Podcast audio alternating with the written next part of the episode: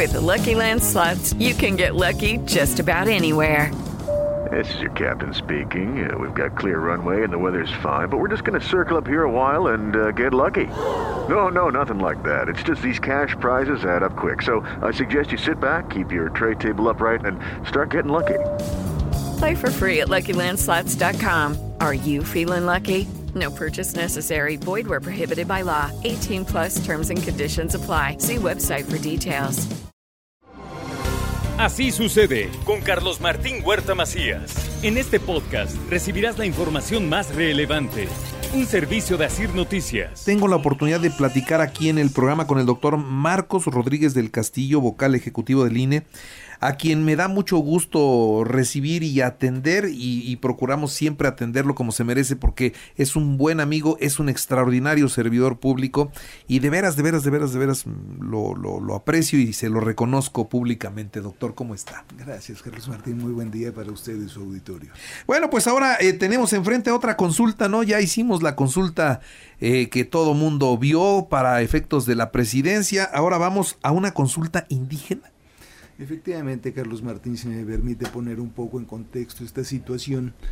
En el año 2018 se dictan acciones afirmativas para que los indígenas puedan ocupar candidaturas en los distritos indígenas del país.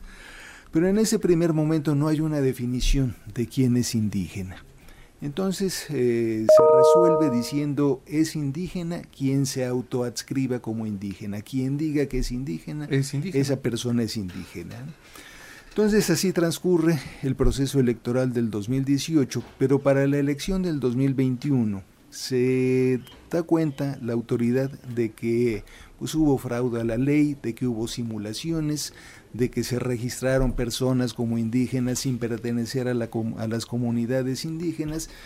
Entonces a la autoadscripción se le añade el término de calificada, es decir, no solamente la persona se debe autoadscribir como indígena, sino la comunidad a la que dice pertenecer debe avalar su pertenencia a la misma.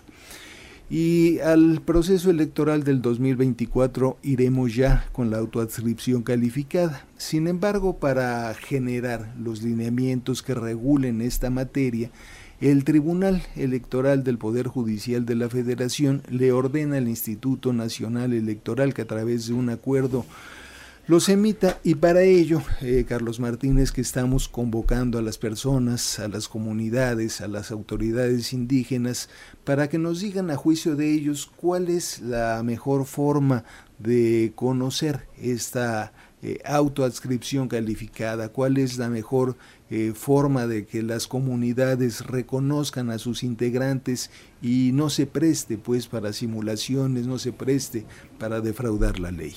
Sí, este es muy común hacerlo. Eh, tuvo su momento la simulación con las mujeres, ¿no? Eh, también ahí las las, las, las, usaban en la boleta y luego las hacían a un lado. Y esto es exactamente lo mismo, ¿no? Hacen a un lado a los indígenas auténticos y o que se queda con la responsabilidad alguno que ya trae intereses de entrada, ¿no? Sí, exacto, y ahí hay, hay simulaciones. Entonces, para que no haya estas simulaciones, no solamente la persona se debe autoadscribir como tal, sino que la comunidad lo debe reconocer eh, como parte integrante de la misma. Y, y para ello hay que normarlo y para emitir esta norma es que el INE está consultando a los indígenas los resultados de esta consulta que se llevará a cabo el 7 de julio en las 15 eh, juntas distritales ejecutivas en el estado serán sistematizados y serán un insumo muy importante en la construcción de estos lineamientos. Entonces, ¿va a ser en el mes de julio? En el mes de julio. En este momento estamos en una etapa informativa. Eh, se está eh, bajando la información a las comunidades indígenas. Hemos tenido ya contacto en el estado con 153 comunidades indígenas. Puebla es una de las entidades con mayor eh, riqueza en materia indígena, más del 30% de nuestra población es indígena, tenemos cuatro distritos electorales federales considerados como indígenas porque su, eh, tienen más del 40% de la población indígena, el 1 de Huauchinango, el 2 de Zacatlán, el 3 de Teciutlán y el 4 de Ajalpan. Entonces, pues eh, se habla otomí, agua eh, mixteco, popoloca, hay una gran riqueza cultural indígena en Puebla. Estamos en este momento haciendo llegar la información a estas comunidades y el 7 de julio eh, llevaremos a cabo eh, reuniones eh, consultivas en las cuales se obtendrá la opinión de todas estas personas. Perfecto. ¿Cómo van a ser las, las mesas de receptoras? ¿Cómo, ¿Quiénes las van a conformar? ¿Cómo va a ser el proceso? Sí, eh, serán eh, mis compañeras y compañeros integrantes de las juntas distritales quienes a través de formatos que ya están diseñados, a través de preguntas muy específicas, consultarán a los grupos, a las comunidades, a las personas indígenas, cuál consideran ellos que es la mejor forma de llevar a cabo, eh, de ejecutar la autoadscripción calificada. Bien.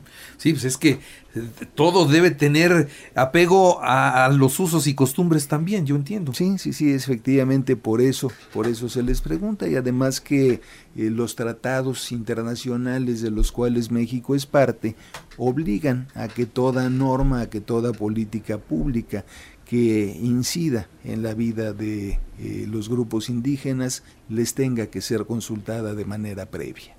Muy bien. ¿Los resultados cuándo los van a procesar? ¿Cuánto tiempo les va a llevar? Eh, esto se tiene planeado llevarlo a cabo durante el mes de agosto para que entre septiembre y octubre puedan estar ya eh, vigentes los lineamientos que eh, tendrán aplicación en la elección del 2024. Muy bien, pues atentos estamos a esa consulta. No sé si quisiera agregar algo más. Muchas gracias, Carlos Martín. Pues invitar a todos los integrantes y las integrantes de los grupos indígenas a que participen, a que expresen su opinión y a que nos digan cuál es eh, para ellos la mejor forma de hacer esta actividad. Muy bien. Y luego de procesos electorales hasta el 24 aquí en Puebla, ¿no? Así es. El 24 que será un proceso muy grande. Grandísimo. Vamos a elegir presidente, de la República, senadores, diputados federales, diputados locales, presidentes municipales, todo. Gobernador, todo. Todo. Las seis elecciones. Todo, Ese, ese es un desafío, es un reto interesante que es, no tengo duda, lo van a sacar bien y sobradamente bien. Gracias, doctor. Carlos Martín, gracias, buen día. Qué gusto que esté con nosotros. Igualmente. Hasta luego. Buen día. Así sucede con Carlos Martín Huerta Macías. La información más relevante, ahora en podcast. Sigue disfrutando de iHeartRadio.